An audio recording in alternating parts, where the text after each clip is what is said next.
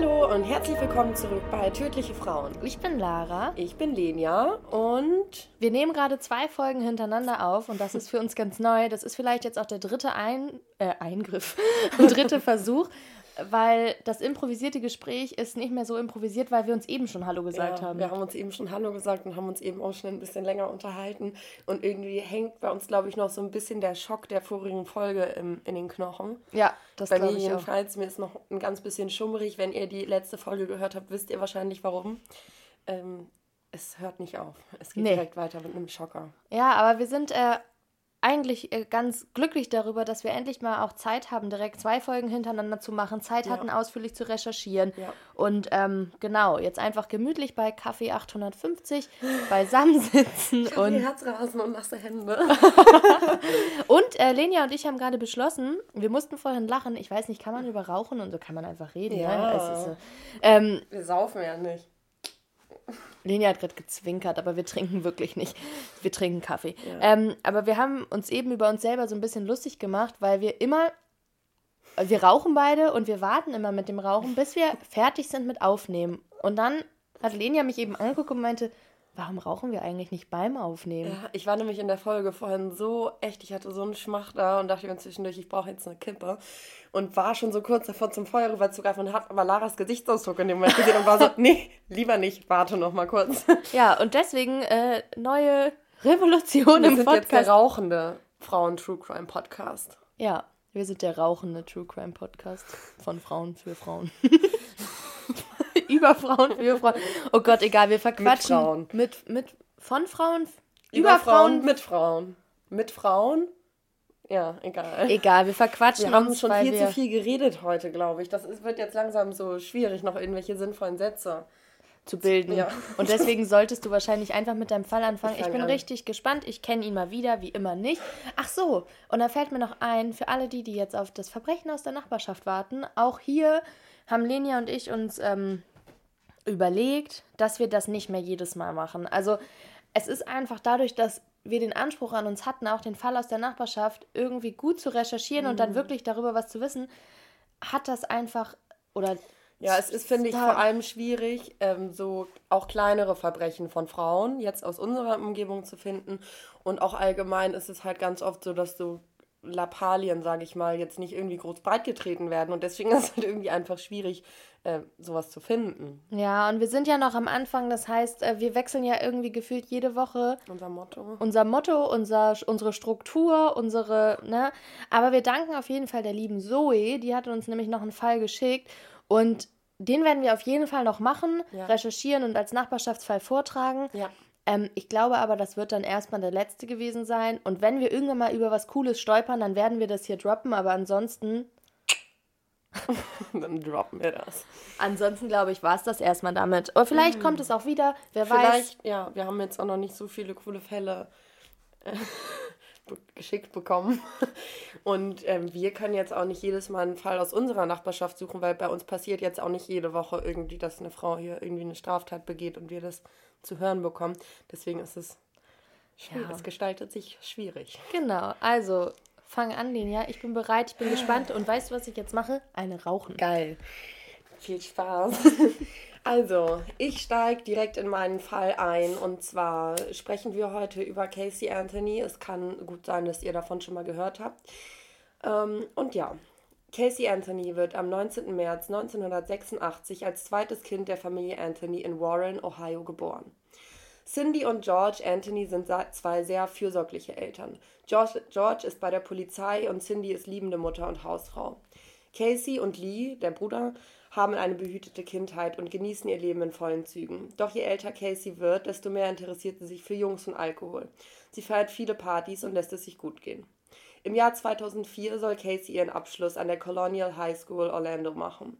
Und es läuft eigentlich alles wie geplant. Doch ein paar Tage vor der Abschlussfeier wundert Cindy, Caseys Mutter, sich, da Casey keine Kappe und auch keinen Umhang, weißt du, die haben ja immer bei diesen Abschlussfeiern diese Hüte, die sie ja. dann in die Luft werfen. Und in der Regel kriegst du diese Sachen halt vor der Abschlussfeier, ist ja klar. Und äh, Casey hat diese aber nicht bekommen, also fragt Cindy sie immer wieder. Und Casey streitet das aber ab, dass irgendwas ist. Kurz darauf folgt der Anruf der Schulleitung. Casey wird ihren Abschluss nicht bekommen, da sie zu wenig Credits hat. Das ist so wie mit Punkten in Leistungsfächern ihr Sammeln halt, ne? Ist doch beim Studieren nennt man das doch auch Credits genau. auch hier, oder genau. nicht? weiß ich nicht. Ich studiere ja nicht. Ich auch nicht. ähm, Casey wird ihren Abschluss nicht bekommen. Sie hat zu wenig Credits-Punkte. Cindy steht neben sich. Was soll das jetzt heißen? Sie versteht die Welt nicht mehr. Dabei war sie doch gerade noch so stolz auf ihre Tochter gewesen. Aber da es beide nicht wahrhaben wollen, tun sie so, als wäre dieses kleine Detail nie ans Licht gekommen. Die Abschlussfeier findet statt. Als ihre Familie und Freunde Hä, Casey. Stopp. Ja. Die beiden tun jetzt so, als, als hätte sie ihren Abschluss bekommen. Aha. Hä? Aber ja, ja, also es ist halt so, dass alle nacheinander auf die Bühne gehen, alle erhalten nacheinander, nacheinander halt ihre Zeugnisse und Casey ist halt die ganze Zeit in ihrer normalen Kleidung da und es fragen sich alle oder es fragen sie alle, warum hast du keinen Umhang, warum hast du deine Kappe nicht und sie sagen, ja, das war halt ein Fehler der Schule. Warum geht, begibt sie sich die Blöße überhaupt dahin zu gehen? Ich habe keine Ahnung. Naja, sie wollten das halt irgendwie so aufrechterhalten, ne? Weil sie halt auch dieses Bild so davon, von, sie wollte, also die Mutter wollte, glaube ich, das Bild von ihrer Tochter nicht zerstören. Okay. In dem Moment. Mhm. Ähm, so, ähm, wir sind jetzt im Jahr 2005. Es ist der 9. August und Casey bringt ihre Tochter Kaylee zur Welt. Und eigentlich wollte sie gar kein Kind haben und sie hatte halt auch, sie weiß nicht, wer der Vater ist und hat mit einer Freundin darüber gesprochen, dass sie das Kind zur Adopt Ad Ad Adoption freigeben will. Das verbietet ihre Mutter ihr aber. Also bringt sie das Kind zur Welt und ja, ist auch eigentlich eine gute Mutter bis dahin. Also du hörst praktisch nichts Negatives aus dem Umfeld oder sonstiges. Sie wohnt halt bei ihren Eltern, kann arbeiten gehen und die Eltern kümmern sich praktisch, wenn sie arbeiten, ist um das Kind und wenn sie nach Hause kommt, hat sie da trotzdem noch Essen und alles zur Verfügung. Aber Casey und ihre Mutter, beziehungsweise Casey hat jetzt nicht angestrebt, den Abschluss nochmal nee, zu machen? Nee, ich glaube, darüber hat sie auch gar nicht nachgedacht, aber ah, darüber ja. findest du jetzt auch nicht wirklich viel. Okay. Ähm, genau. So, sie, ähm, als Kaylee ungefähr zweieinhalb Jahre alt ist, lernt Casey Tony kennen. Er ist DJ und Veranstalter und wohnt zusammen mit seinem Freund Clint in einer WG. Cooler Tony. Hier, und Clint. Hier verbringen Casey und Kaylee nun einen Großteil ihrer Zeit. Casey und Tony feiern viele wilde Partys und während dieser Zeit passt Zanny, Caseys Nanny, auf die kleine Kaylee auf. Sie hat in so jungen Jahren eine Nanny? Ja, sie hat eine Nanny. Okay. Ähm, Anfang Juni leiht sich Casey dann den Wagen ihrer Eltern aus und taucht irgendwie nicht mehr zu Hause auf. Und jetzt kommt erstmal ein Zeitsprung und zwar zum 15. Juli 2008. Ähm, und zwar ruft Cindy Anthony bei der Polizei an, um ihre Tochter als vermisst zu melden, weil sie sich eben dieses Auto geliehen hatte und sich aber seit einem Monat nicht bei ihr gemeldet hat. Mhm. Und kurz darauf taucht Casey aber auf, da hatte sie sie aber bereits als vermisst gemeldet. Okay. Und ähm, daraufhin, ich zeige euch jetzt ein Telefonat und zwar einen Notruf, den ähm, Cindy Anthony bei der Polizei absetzt.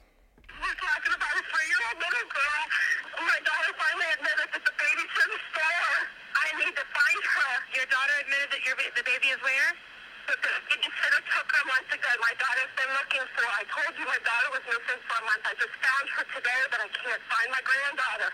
She just admitted to me that she's been trying to find her herself. There's something wrong. I found my daughter's car today, and it smells like there's been a dead body in the damn car. Okay, what is the three-year-old's name? Kaylee. Also, ähm, genau, sie sagt da drin, dass sie ihre Tochter auch vorher schon als vermisst gemeldet hatte, sie aber aufgetaucht ist.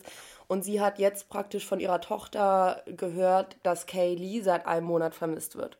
Ihre Tochter hat das bei der Polizei nicht angegeben, das heißt, sie hat ihr Kind nicht als vermisst gemeldet, weil sie sagt, ihre Babysitterin Zenaida hat das Kind praktisch mitgenommen und hat es nicht zurückgebracht. Aber sie hat die ganze Zeit halt noch probiert, die zu erreichen und irgendwie hat sie sich halt nicht gemeldet.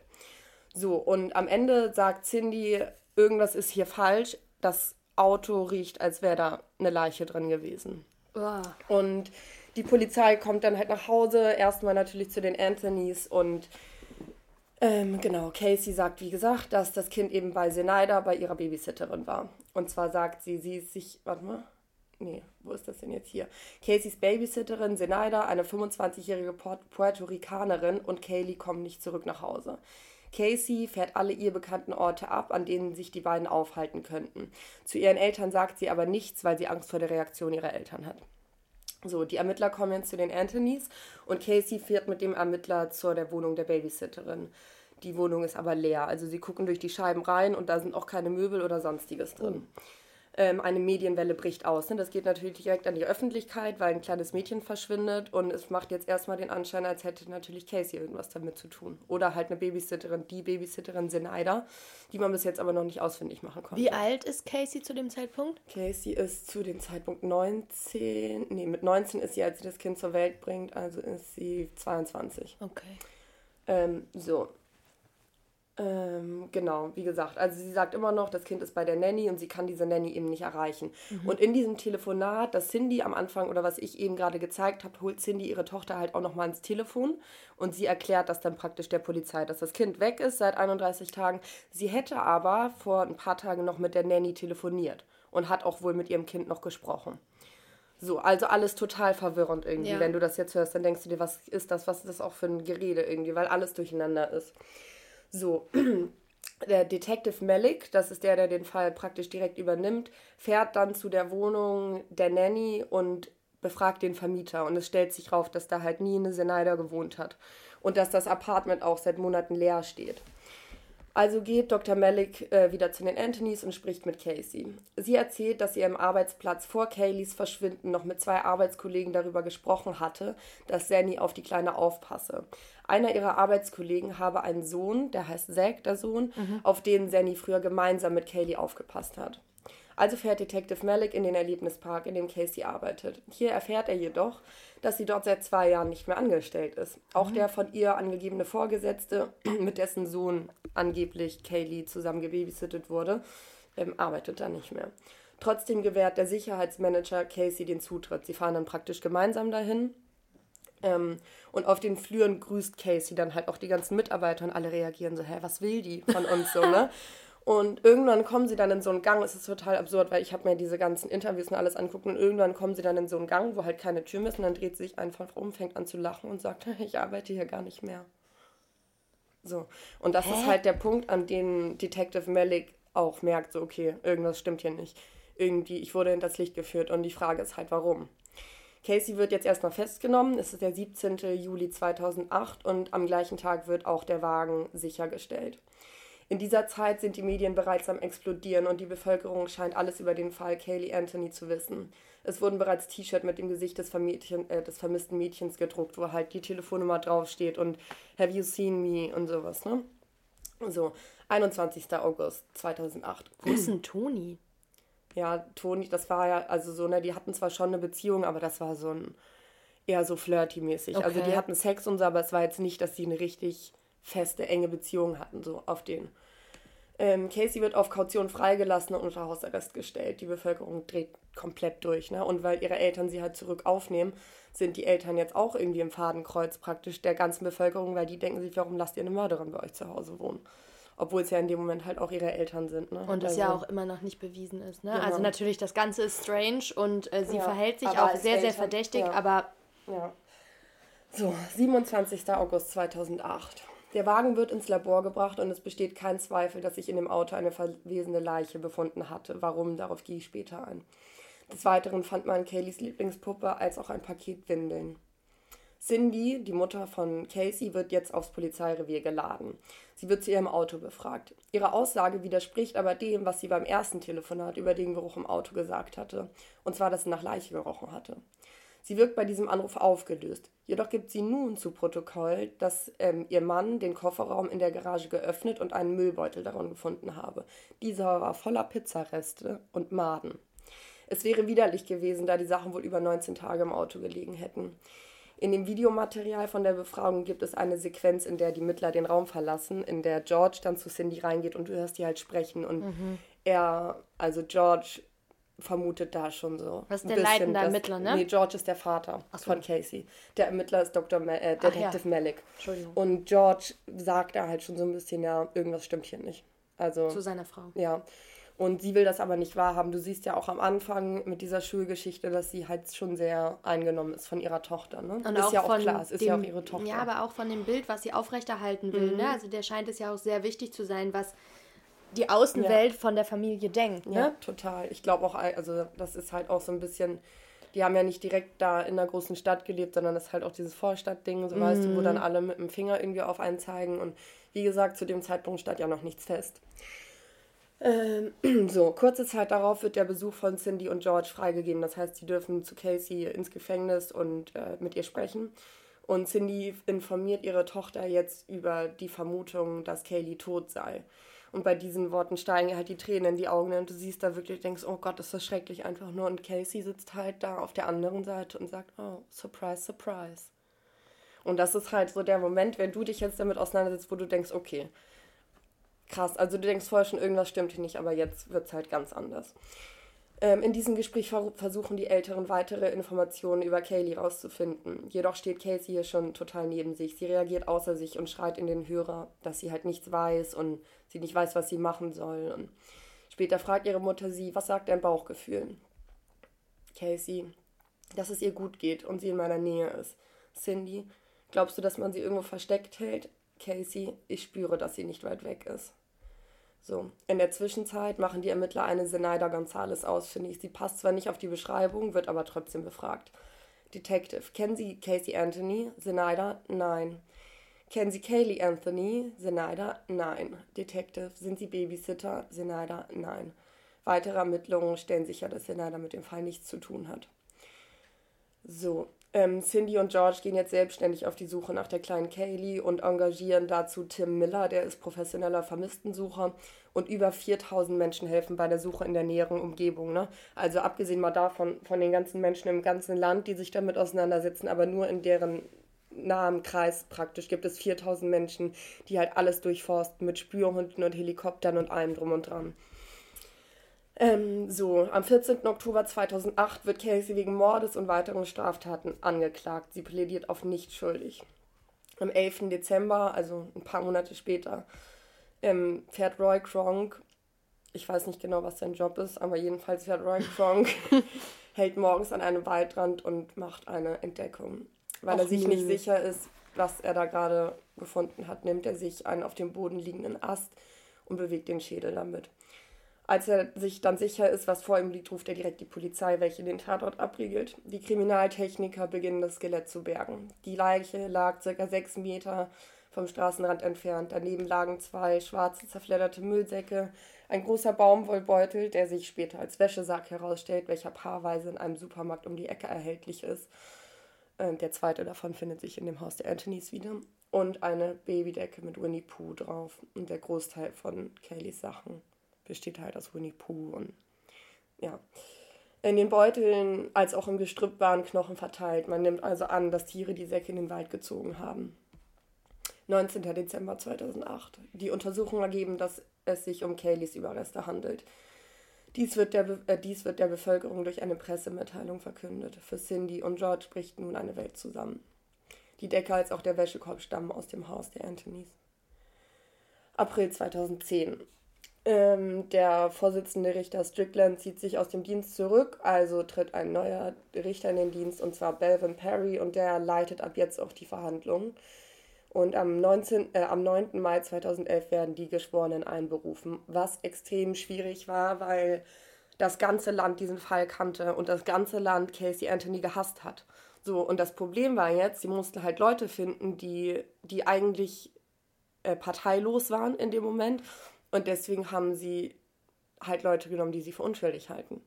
Was natürlich bei Geschworenen, also weißt du, was sollst du machen? Entweder nimmst du welche, die sich gegen sie hetzen, oder du nimmst welche, die sie für unschuldig befinden. Das ist ja eh bei diesem ähm, Prinzip, also nicht nur bei dem Prinzip, sondern generell die Medien, man, also man vergisst ja oft, was Medien für eine unglaublich große Wirksamkeit auf krass. Fälle und Prozesse haben. Ja, deswegen ne? finde ich es auch so krass wie in Amerika. Das, also, das ist ja ganz anders als bei uns in Deutschland. Weißt du, dass während der Ermittlung alles schon so groß aufgebauscht ja. wird. Das gibt es hier ja so gar nicht. Es ist halt heftig, finde ich, weil du dadurch einfach, die Leute werden halt so extrem medial beeinflusst von also man unterschätzt einfach, was mhm. Berichterstattung und die Art und Weise, wie berichtet wie? wird, für einen Einfluss haben genau, ne? genau. auf den ganzen Prozess. Ja. Das ist halt krass. Und in Amerika sind die, also ist ja gefühlt alles so wie die Bildzeitung, ne? Also von diesem von der Aufmachung her ja, und ja. so. Und ja, auch diese Dramatisierung. Also nicht, dass dieser Fall nicht dramatisch ist, aber ich kann mir schon gut vorstellen, was da für ähm, ja. Berichte ähm, in der Zeit rausgegangen ja, das ist sind. Richtig ne? krank, ey. Du musst, ich muss dir auf jeden Fall nochmal die Doku zeigen, musst du dir auf jeden Fall Schauen angucken. wir uns an. Das ist richtig crazy. Ähm, so, die Eröffnungsplädoyers werden jetzt gehalten. Es ist der 24. Mai 2011. Und die Staatsanwaltschaft ähm, hat halt dieses Gespräch von ihrer Freundin Marie Cruz, die hat eine Aussage gemacht, wo es eben genau darum ging. Also sie sagt, als Casey schwanger war, fragte ich, was machst du jetzt? Und Casey sagt, ich gebe es zur Adoption frei. Ne? Also mhm. das, was ich am Anfang erzählt hatte. Und die Staatsanwaltschaft möchte es halt jetzt darauf auslegen, dass sie ihr altes Leben zurückhaben will. Und das geht halt mit einem Kind nicht. Mhm. So. Und ähm, genau, äh, all die Lügen und Verdrehungen der Tatsachen weisen darauf hin, dass sie schuldig ist. Und neben all diesen Sachen auch noch die Tatsache, dass das Auto starken Verwesungsgeruch vorwies, die Babydecke der Wäsche sagt, ein Haar, was im Kofferraum gefunden wurde und weitere sichergestellte. Außerdem hast du ja am Anfang auch gesagt, dass kein Zweifel besteht, dass eine Leiche in dem Kofferraum war. Ich erkläre auch gleich warum. Das ist so krass, nämlich wie die das rausgefunden haben, weil es gab da irgendwie so zu, ne, eine zu dem Zeitpunkt neue Technik. Ähm, der Anwalt von Casey, José, kommt jetzt zu seinem Eröffnungsplädoyer und was er jetzt, das ist so krass, was der jetzt da abzieht. Also, die Antwort ist einfach. Kaylee wurde nie vermisst. Kaylee Anthony ist an diesem Tag im Pool der Familie ertrunken. George schrie daraufhin seine Tochter an, sieh, was du getan hast, das vergibt dir deine Mom nie, dafür gehst du in den Knast. Also flieht sie ihren Vater um Hilfe an. José sagt, als George die Kleine aus dem Pool zog, war er so perplex, dass er sie um Casey zu helfen, in Müllsäcken verschwinden ließ und die Leiche entsorgte. Jetzt geht er auf Caseys Lügen ein. Laut José ist sie zwar eine notorische Lügnerin, aber dazu hatte ihr Vater sie gemacht, um ein dunkles äh, Familiengeheimnis zu hüten. Casey wurde zur Lügnerin erzogen. Alles begann, als Casey acht Jahre alt war und ihr Vater in ihr Zimmer kam und sie anfasste. Und noch mehr. Sie war 13, als sie ihn oral befriedigen und dann in die Schule gehen musste, als wäre nichts passiert. Und das ist halt so unfassbar schlimm, wenn du dann siehst, wie der Vater halt darauf reagiert, so, ne, weil es ist halt alles so aus den Fingern gezogen und du siehst nur diesen liebenden Vater da sitzen und ich habe dazu jetzt auch noch mal halt ein Video, weißt du, wie er sie im Gefängnis besucht, wo du halt direkt weißt, das kann einfach nicht stimmen, was sie da erzählt. Mhm. Warte. I don't know what to say except I miss you guys. And I love you and I just I know. I know you do. I love you too. I love, you more than any person. I know, Dad. I want to see that little girl. I want. Also sie sagt jedenfalls, wie sehr sie ihren Vater liebt und dass er im Moment die wichtigste Person für sie ist, wo du dir halt auch direkt so denkst, warum, warum machst du das? Mhm. Weil sie ihre Eltern bis dahin auch noch hinter ihr gestanden haben. Ne?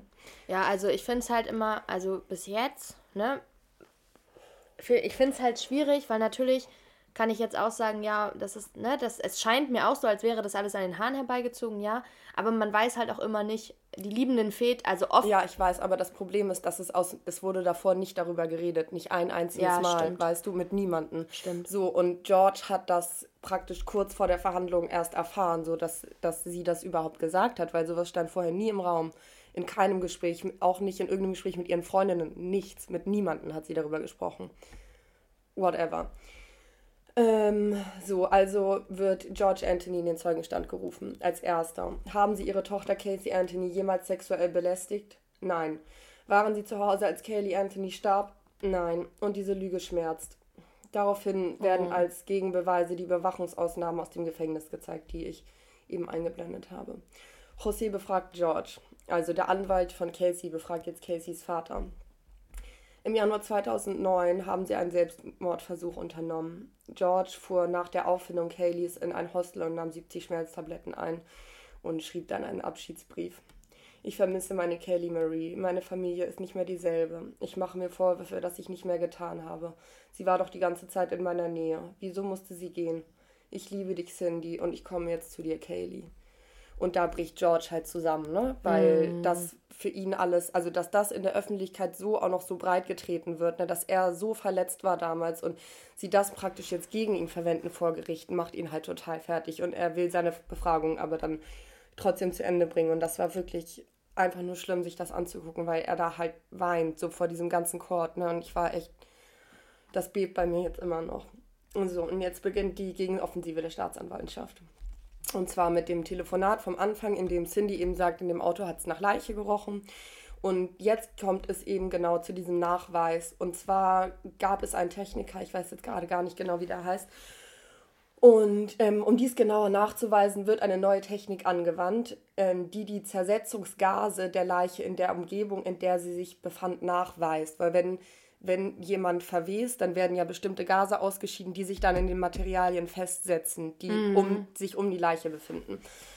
Und ähm, dann wird das irgendwie in so einen Zylinder reingesteckt und dann kannst du halt rausfinden, dass genau diese Gase sich praktisch dann äh, in diesem Auto befunden haben, was halt nichts anderes zeigt, außer dass da eine Leiche war. Ja. Also das ist ein Beweis, ne?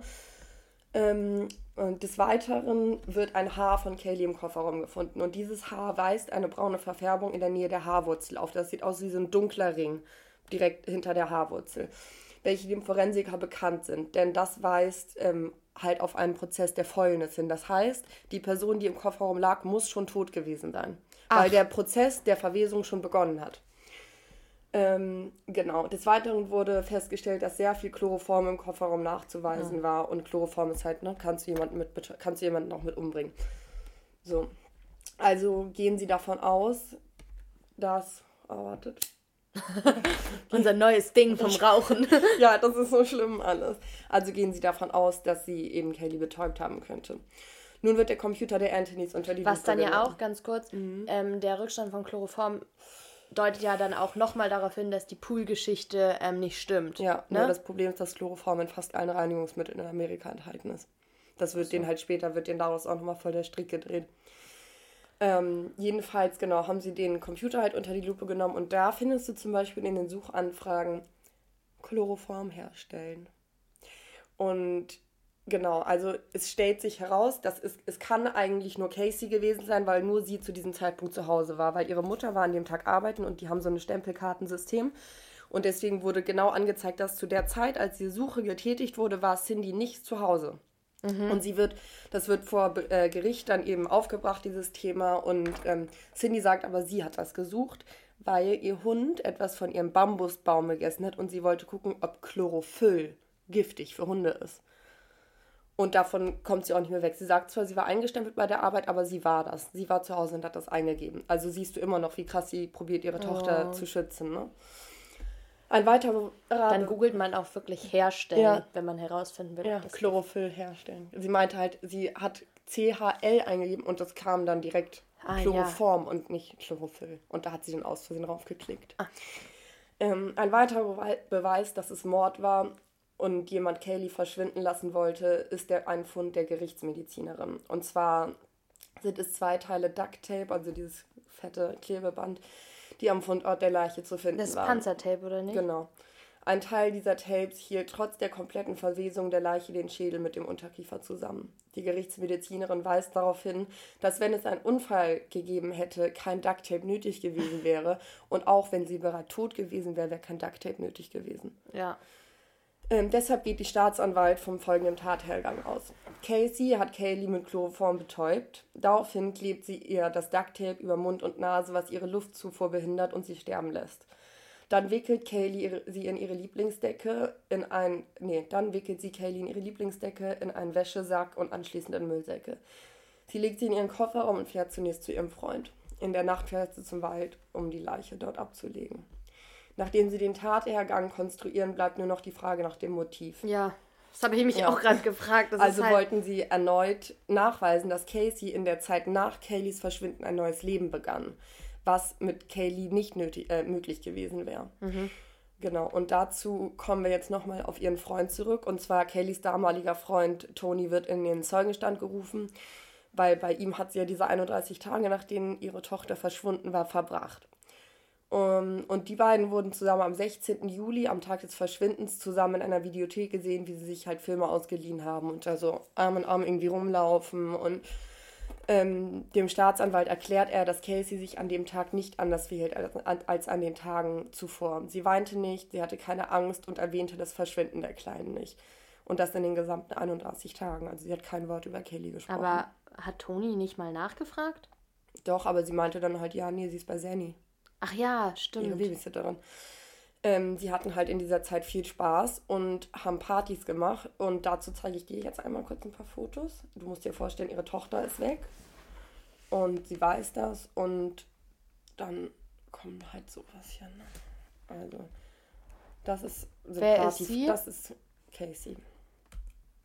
Das ist Casey.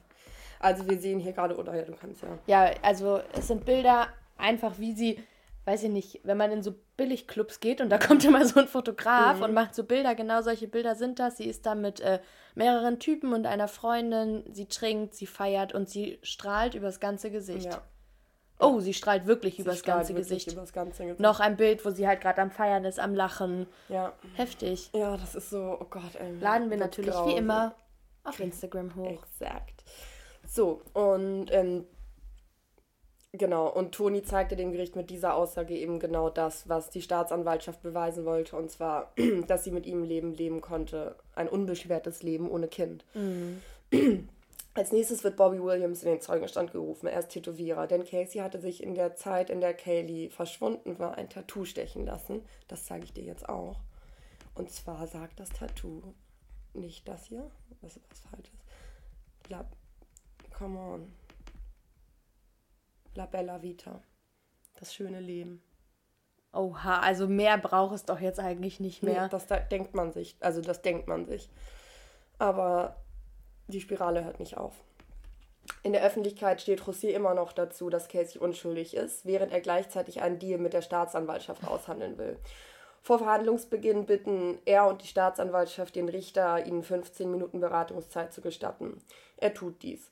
Sie dachten darüber nach, auf fahrlässige Tötung zu plädieren, was bedeutet, sie ist verantwortlich für den Tod ihrer Tochter, gilt aber nicht als Mörderin. Das wären dann auch maximal 30 Jahre Gefängnis.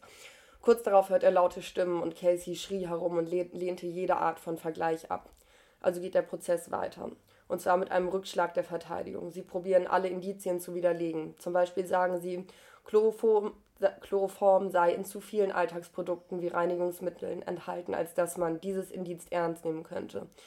Und auch das Gutachten, welches belegt, dass im Kofferraum eine Leiche befand, kriegt einen herben Rückschlag, denn diese Methode wurde in Amerika zuvor bei Gericht noch nie verwandt. Ah, verwendet. Ah, scheiße. Ja. Sowas ist halt mega schwierig. Also ich, ich finde auch, also es gibt ja ganz, also das äh, Thema gab es auch schon mal bei Mordlust, meine ich, wo es darum ging, ähm, wo die Interviews hatten mit Richtern mhm. auch, ne? Und mhm. dann Fragen gefragt haben. Und da finde ich es halt mega schwierig, weil natürlich denkt man jetzt, boah, bist du bescheuert? Ja. Warum, äh, ne? Ja. Aber es ist halt auch immer noch sein Job. Und ich glaube, es wird ja auch nie die Frage gestellt von dem Richter, bist du schuldig oder nicht. Ja, ja, eben. Sondern Ziel ist halt, sie freizusprechen. Ja, ja, das ist so. Ja, normal. Das ist jedenfalls aber, also, ja, es, in anderen Ländern wurde das ja damals auch schon angewandt, nur in Amerika halt noch nicht. Ja. Ähm, José stellt die Forensik als, Forensik als große Blase dar. Des Weiteren laden sie einen eigenen Gutachter, Spitz heißt er, also Dr. Spitz, Spitz, welcher der Meinung ist, dass das Klebeband nicht als Indienst ernst genommen werden kann, da daran keine DNA oder ähnliches gefunden wurde. Ganz ehrlich, wenn die ganze Leiche, ver also wenn die komplette Leiche verwest ist, wo willst du denn dann noch DNA am Klebeband finden? Hm. Weißt du, was ich meine? Ähm, Spitz schloss das Klebeband als Beweismittel aus. Laut ihm ist es wissenschaftlich nicht zu belegen, dass dies die Mordwaffe ist. Also steckt Dr. Gar Garavalias, das ist die Dame, die das mit dem Ducktape eben entdeckt hatte damals, ja. ähm, also stellt er ihre Kenntnisse in Frage. Er obduziert das Skelett der kleinen Kaylee ein weiteres Mal, weil Dr. Garavalias damals den Schädel, weil es ja ein Skelett war, hat sie den Schädel praktisch nur ausgeleuchtet. Wäre das eine richtige Leiche gewesen, hätten sie den Kopf aufgeschnitten, um das Innere zu begutachten. War aber ja gar nicht nötig, weil du ja mit einer Taschenlampe, also ich habe das ja gesehen, wie die das gemacht haben, da reinleuchten kannst. Das heißt, du musst den Schädel nicht öffnen. Das sagt aber Dr. Spitz, dass es halt ähm, sowas wie eine Unterschlagung von beweisen wäre, weil sie es nicht gemacht hat, weil sie den Schädel nicht aufgeschnitten nicht hat. Sie hätte es machen können, aber sie meinte, es wäre nicht nötig gewesen, weil du auch so alles sehen konntest in dem Schädel, weil da war ja ist ja kein Fleisch oder sonstiges mehr dran gewesen. Bei der Erstickung müsste es nämlich an einer gewissen Stelle im Schädel eine dunkle Verfärbung zu finden sein und dies war bei Kaylee nicht der Fall. Daraus schloss er, dass man wissenschaftlich nicht belegen kann, dass Kaylee ermordet wurde. Und jetzt kommen eben Zweifel auf, ob es sich um Mord oder Totschlag handelt. Es kommt zu den Schlussplädoyers und zuletzt zeigt José Baez ein Foto, auf dem Kaylee zu sehen ist, die gerade die Terrassentür öffnet und hinausgehen will. Im Hintergrund ist der Pool zu sehen, dessen Treppe nicht gesichert ist. Und er nennt das alles einen Unfall mit außergewöhnlichen Folgen.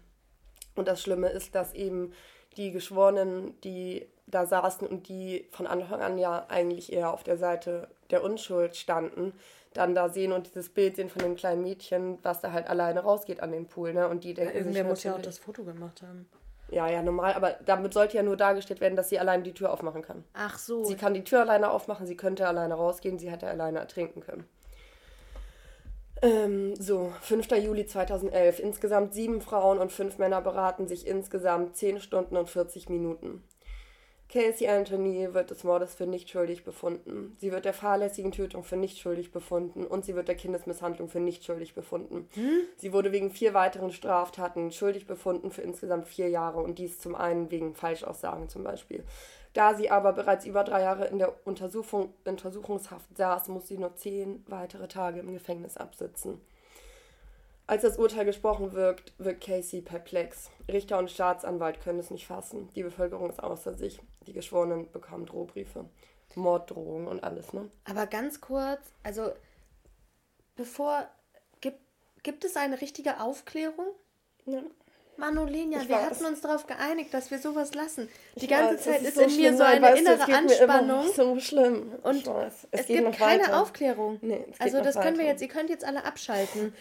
Also, ähm, also am 17. Juli 2011 wird Casey aus dem Gefängnis entlassen und taucht ab. Das Verhältnis zu ihren Eltern ist gestört. Ach, naja, sie, lebt, sie hat ja ihren Vater auch Ey, nur als Vergewaltiger dargestellt. Sie lebt eine Zeit lang bei einem ihrer Anwälte und schläft mal hier und mal dort. Mm, so, genau, in der Zwischenzeit verklagt Zenaida Gonzalez Casey wegen Rufschädigung. Dies wird aber abgewiesen. Ähm, und die Organisation, die Kaylee gesucht hat, fordert die Kosten für die Suche zurück ähm, Mai 2013. Dominic Casey ist Privatdetektiv der Verteidigung, der hat damals für José Baez gearbeitet. Mhm. Und er brachte zu Protokoll, dass zwischen Casey und José Baez etwas lief. Er behauptete, Casey wäre Baez hörig gewesen. Einmal wollte sie ein Interview geben und rief José deshalb an. Er veranlasste, dass dies abgesagt wird und sagte darauf, jetzt schuldest du mir drei Blowjobs. Ein das war ihr Anwalt, Mal, ne? Ja. Ein anderes Mal hatte er Casey nackt aus Baez Büro rennen sehen. Als er sie darauf ansprach, gab sie zu, ihren Anwalt mit Sex bezahlt zu haben, da sie nicht genügend Geld hatte. Nun kommt ans Licht, dass Dominik nicht wegen der Suche nach der lebenden Kaylee beauftragt wurde, sondern wegen der Suche nach der Leiche.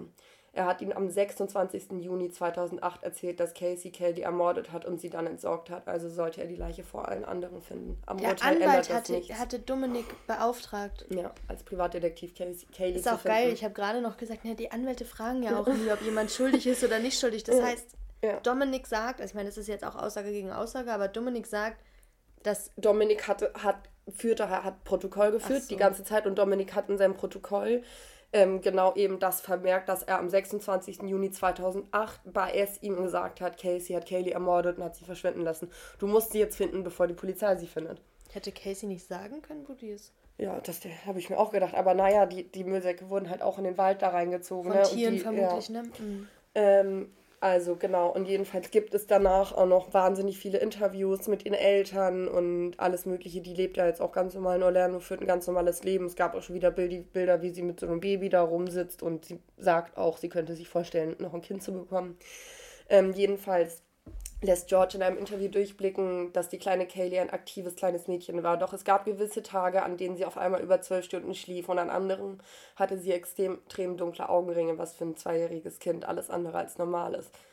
Also fragt man nicht sich Zenaida, Zeni, Zeni, Zenex. Die Babysitterin gab es vielleicht gar Zenny. nicht, deswegen war sie bei Zeni. Zeni passt auf ein Kind auf. Oh, das ist ja, das ist jetzt voll der Sprung. Oder? Sammy. du hast recht. Nee, wenn, und vor allem, ich, also ich werde euch die ähm, Dokumentation auch nochmal verlinken, guckt es euch an. Und im Nachhinein macht es halt alles einfach mega viel Sinn. Weil sie sagt auch, Zanny took her, Zanny took my daughter, mhm. Zanny hat meine Tochter weggenommen und ähm, ja, jedenfalls ist es seit dem Fall Kaylee Anthony strafbar, sein Kind zu vernachlässigen. Das sollte es sowieso sein. Aber vor allem sein Kind nicht vermisst zu melden, kann ja. seitdem mit bis zu 20 Jahren Haft bestraft werden. Zu Recht. Okay, das war's, ja. Oh, aber das mit diesem Zenny-Ding, das ist halt tatsächlich krass, weil darauf ähm, wäre ich jetzt gar nicht mehr so weitergekommen, ne? Weil, also ich habe gar nicht mehr in Frage gestellt, dass diese Babysitterin halt gar nicht ja. existiert hat. Ja. Ähm, und das macht natürlich auch dieses, kann ja auch sein, dass sie ja einfach zu viel gegeben hat. Eben, genau. Und das ist halt das, was George auch denkt. Er glaubt, dass sie die Kleine halt betäuben wollte und sie Wie dann gestorben oft. ist. Genau, und sie sie dann halt ja, hat verschwinden lassen. Und ich kann mir auch vorstellen, dass sie deswegen auch immer noch so aufgebracht ist, weißt du, weil natürlich ist das übertrieben schlimm, aber ich, ich glaube schon, dass das jetzt nicht ihr Plan war, mein, das Kind umzubringen, weißt du? Mhm. Sondern ich kann mir auch vorstellen, dass es deswegen für sie oder dass sie deswegen auch so ausflippt die ganze Zeit. Du musst dir das echt mal angucken, weil auch in diesen ähm, Raw, also in diesen Rohaufnahmen aus dem Gefängnis und siehst du halt, sie dreht komplett durch. Und ich kann mir das halt nur damit erklären, dass sie genau weiß, was sie gemacht hat, so weißt du, aber mm. sie bleibt halt die ganze Zeit beharrlich an diesem Zenny-Ding hängen und ich glaube einfach, dass, dass sie, oder natürlich, sie, natürlich weiß sie, was sie getan hat. Auch ihr Anwalt weiß, was sie getan hat. Nur bis zum Ende gibt sie es halt nicht zu. Mhm. Ich glaube, es hat auch ganz viel mit Selbstschutz zu tun. Ne? Mhm. Also ich glaube, diese Senni-Geschichte, das hört man ja auch aus anderen Fällen öfters, dass man sich Dinge halt auch einreden kann. Ja. Ne? Ja, also ich glaube, ich glaube, das hat ganz viel mit der, also mit Verleugnung zu tun, sich selbst auch. gegenüber. Ja. Und ich finde auch, es wirkt so, also es ist schon krass, dass sie danach so glücklich war und auch mit ihrem Tattoo da und so. Also ich finde, das alles macht sie unglaublich eklig. Verrückt, ne? ähm, weil wenn es ein Unfall war, warum. Dann meldest du es doch. Ja, also klar, natürlich hat sie dann schon ein Problem, wenn sie offiziell zugibt, dass sie ihr Kind irgendwie mit Xanax betäubt. Ja, ja, klar. Aber trotzdem, wenn es ein Unfall war und es für sie ja scheinbar öfters wie George ja. durchblicken lassen hat, normal war, sie für ja. längere Zeit ruhig zu stellen, dann, ähm, dann bin ich danach noch nicht so happy, ja. weil es war doch ein Unfall. Ja, eben. Das ist halt das. Und an dem Tag, also an dem sie das letzte Mal halt lebendig gesehen wurde, weißt du, da war sie mit ihrem Freund ja auch noch in dieser Videothek unterwegs. Und wie gesagt, du siehst die Aufnahmen, wie die da so ganz normal rumlaufen. Und es gab auch noch so verrückte ähm, Telefonate halt, wo sie im Gefängnis war und sie ruft irgendwie ihre Eltern und sagt, ja, sie will Tonys Nummer haben, weil sie ihn irgendwie erreichen wollte. So. Und die Eltern sitzen gerade zu Hause mit ihrer Freundin Christina und ähm, ihrem Bruder und allen und so. Und dann nimmt Christina ihre Freundin halt das Telefon und sagt, wo ist die Kleine? Und so, wenn, wenn ich das jetzt nicht erfahre, dann sterbe ich, ne? wenn ich nicht weiß, wo die kleine Kaylee ist. Und sie sagt so einfach nur so, also ihr hilft mir wirklich gar nicht weiter. Gar nicht. Und legt auf. Und es ist so auch, wie trotzig sie die ganze Zeit reagiert, wenn die Leute wollen ja einfach nur wissen, irgendwelche Informationen oder irgendeine Ahnung. So. Und klar, kann sie ja gar nicht geben, weil sie genau weiß, dass sie, dass sie das getan hat. So, ne? Sie ist halt auch noch mega jung, ne? Also ja. man darf halt auch nicht vergessen, Sie war 19, als sie schwanger geworden mhm. ist. Mit 22 war dann ja dieses ganze mhm. ähm, Drama. Ähm, man merkt halt einfach, wie kindlich sie ist. Total. Ne? Also total. in dieser ganzen Geschichte. Oh, gruselig irgendwie. Ja. Ich finde, das ist halt mega, mega schwierig. Ich, was mich auch total ärgert, ist die Tatsache, dass George im Nachhinein dann durchblicken lässt, ja, sie hat teilweise zwölf Stunden geschlafen, mhm. also tut mir leid. Aber wenn ich ein Enkelkind habe, wo ich feststelle, dass das teilweise zwölf Stunden ja. am Stück schläft, ja. Und dann, der war ähm, Polizist früher, ne? Dann stelle ich das doch mal in Frage. Ist so, ist echt so. Und auch, ich weiß nicht, also ich verstehe das auch nicht mit diesen 31 Tagen, so weißt du, weil sie hatte ja nicht nur zu Toni Kontakt, sondern sie hat also sie hat keinen Kontakt zu ihren Eltern, aber sie hat auch niemandem gegenüber erwähnt, dass ihre Tochter weg ist oder so. Und niemand hat halt auch gefragt. Nee. Das finde ich halt auch ja. so komisch, ne? Und es ist nicht normal, dass eine Nanny namens Zanny 31 Tage auf dein Kind aufpasst. Ja. Ne? Also eben. das ist einfach auch Toni. Selbst dann rufst du die Polizei. Wenn dein, wenn dein Kind am gleichen Tag nicht zurückgebracht wird, ja, rufst natürlich. du die Polizei. Und auch, dass alle das so stillschweigend hinnehmen. Ja. Also sag ja, ähm, Senny hat sie einfach nicht zurück. Oh, das ist ja. aber auch, wenn man das jetzt weiß, ist es ganz gruselig. So krank, oder? Weil Senny hat sie einfach nicht zurückgebracht. Ja, ja okay, dann ähm, wäre das vielleicht ein Anlass auch als ähm, bekannte Freundin, Freund, was auch immer mal zu sagen, hey komm, wollen wir das Ding ist halt, es kannte auch keiner Sandy, weißt du? Mhm. Außer halt dieser Typ von ihrer Arbeit und der wird auch vor Gericht geladen und er steht da und er sagt, ich arbeite hier seit acht Jahren nicht mehr. Ich habe keinen Sohn. Ich kenne diese Frau nicht. So, weißt du, was ich meine? Krass. Und das ist so, wie kann ein Mensch sich so viele Lügen ausdenken? Ich meine, am Ende weißt du doch, dass es rauskommt, früher oder später. Wenn du dir eine Person ausdenkst, sagst, Zenaida González Weißt du, was ich meine? Ja. Und ein, die kommt aus Puerto Rico, ist 25 Jahre alt. Junge, das musst du einmal in eine Datenbank eingeben, dann weißt du, es gibt diese Person nicht. Ja. So. Irre. Meinten die ja auch, dass sie eine notorische Lügnerin ist, ne? Es ist halt, es ist halt krass, wie doll sie sich in ihren eigenen Lügenwirrwarr ja, verstrickt, ne? Total. Und am Ende, am Ende ist sie trotzdem nicht schuldig. Jedenfalls nicht des Kindesmissbrauchs, nicht des Totschlags und nicht des Mordes. Irre, oder? Das finde ich, ich auch schlimm. Ja. Ich meine auch, dass sie dann zehn Tage später rauskommt. Das ist so irre. Das ist so irre. Und echt. jetzt sagt, sie könnte sich vorstellen, noch ein Kind zu bekommen. Weil wenn wir jetzt, ne, wir gehen jetzt davon aus, dass diese Xenex-Geschichte stimmt. Wir sagen jetzt mal, okay, es war irgendwie ein äh, Unfall. Unfall. Trotzdem war das, ähm, ist es Kindeswohlgefährdung ja. hoch 100, 850.000. Ja. Und jetzt sagt sie, nachdem sie sich Bella Vita, Vita, weiß ich nicht was, tätowiert hat, sie kann sich vorstellen, noch ein Kind zu bekommen. Das ist komplett geisteskrank. Dabei, also da kriegt man halt auch, ich werde richtig sauer. Ich bin für Zwangssterilisation. Ja, ganz bei so ehrlich, bei sowas. Hä? Also, nein, okay, ich glaube, das darf ah, man gar nicht so nein, sagen. Nein, darf man auch nicht. Okay, Rückzug, ich nehme das zurück. Aber sowas macht mich einfach so wütend. Ja, oder man, das Ding ist, ja, ich weiß nicht, ich finde, man muss schon irgendwie eine Regelung dafür finden, weil du kannst ja nicht, das ist ja genauso wie ich weiß nicht, du kannst ja nicht sagen, ja, nee, du darfst jetzt kein Kind mehr kriegen. Nein, natürlich darf man nee, das auch aber eigentlich sollte man sowas ja aussprechen dürfen. Nur das Problem ist, dass du sowas ja nicht verbieten kannst, weil du kannst ja Sex haben, mit dem du willst. Ja. Eigentlich müsste es einen Führerschein für Eltern geben. Finde ich auch. Aber Zwangssterilisation war jetzt schon ein bisschen deutlich. Ja, aber ich, ich weiß, was du meinst. Das ist, also so, ich kann... Es ist halt einfach, ich finde, es, ich meine, dass das ist ja dasselbe Thema, so ich, ich kann, ich kann mir einen Hund kaufen, wann immer ich möchte äh, und muss aber trotzdem so und solche Auflagen ja. erfüllen, dann kommt der Tierschutz, bla bla bla. Ja. Aber bei, ein Kind kann ich machen, wann immer weißt ich möchte. Ich meine, ich meine so du weißt, wie schwer einem das gemacht wird, einen Hund aus dem Tierheim ja. zu adoptieren. Ja, die kommen vorher fünfmal zu dir nach Hause. Genau, aber so ein Gefühl. Kind bekommen kann ich und solange nichts passiert, blickt auch niemals das Jugendamt oder oder bei mir vorbei. Eben. Eben, das ist das Krasse. Oh. Ja. Wow. Ähm, ich ich werde die in die Show Notes jedenfalls nochmal die Dokumentation packen, weil es gibt viele Informationen, die ich jetzt gar nicht mit da reinnehmen konnte, weil sonst wäre das komplett ausgeartet von der Länge her. Und ja, ich glaube, wir müssen jetzt echt erstmal durchatmen. Ey, zwei Fälle hintereinander sind schon eine Nummer, ne? Ja, zwei Fälle hintereinander war jetzt wirklich doll. Und vor allem beide auch unterschiedlicher, wie sie irgendwie nicht hätten sein können, habe ich das Gefühl. Ja, und trotzdem zwei Mütter, die total viel geleitet sind. Genau, genau. Hui. Ja. Naja, ja, also ich würde auch sagen, wir brauchen jetzt eine Pause. Ja. Es ist jetzt. Oh, wir beschäftigen uns seit 12 Uhr morgens nur mit Mord und Totschlag. Ja. Ich finde auch, es ist Zeit für ähm, ein Wein.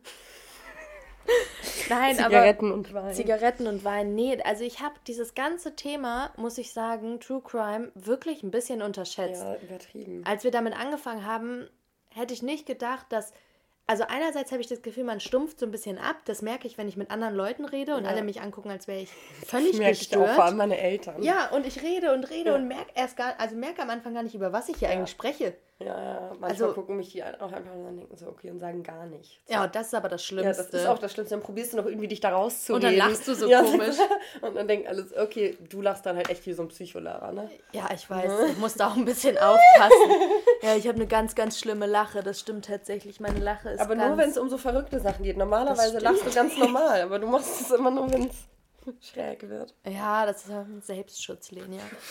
ähm, Nee, aber wie gesagt, ich glaube, wir haben das beide so ein bisschen unterschätzt, ähm, wie viel Arbeit es ist, wie viel man sich mit diesen Dingen auch auseinandersetzen muss und wie nah einem bestimmte Themen auch einfach ja. gehen. Ne? Also ja. ich finde, äh, es gibt so Themen, da merke ich richtig, wenn ich abends zu Hause sitze und das recherchiere, dass ich wirklich sauer bin. Ja, ich, ich bin auch. sauer, ich bin traurig, Dir ich wird bin schlecht. Ja. Du musst erstmal kurz zehn Minuten gar nichts. Du guckst einfach gegen die Wand und denkst, oh mein Gott, was war das gerade? Auch was es für Menschen gibt, ne? Ja. Naja, in diesem Sinne. Okay. Wir sind jetzt auch schon wieder bei einer guten Stunde. Ja. Tschüss und lebt wohl. Okay, alles klar. Tschüss Nein, okay, und lebt Scheiße, wohl. Ähm, tschüss und bis nächstes Mal. Wir freuen uns. Tschüss, tschüss.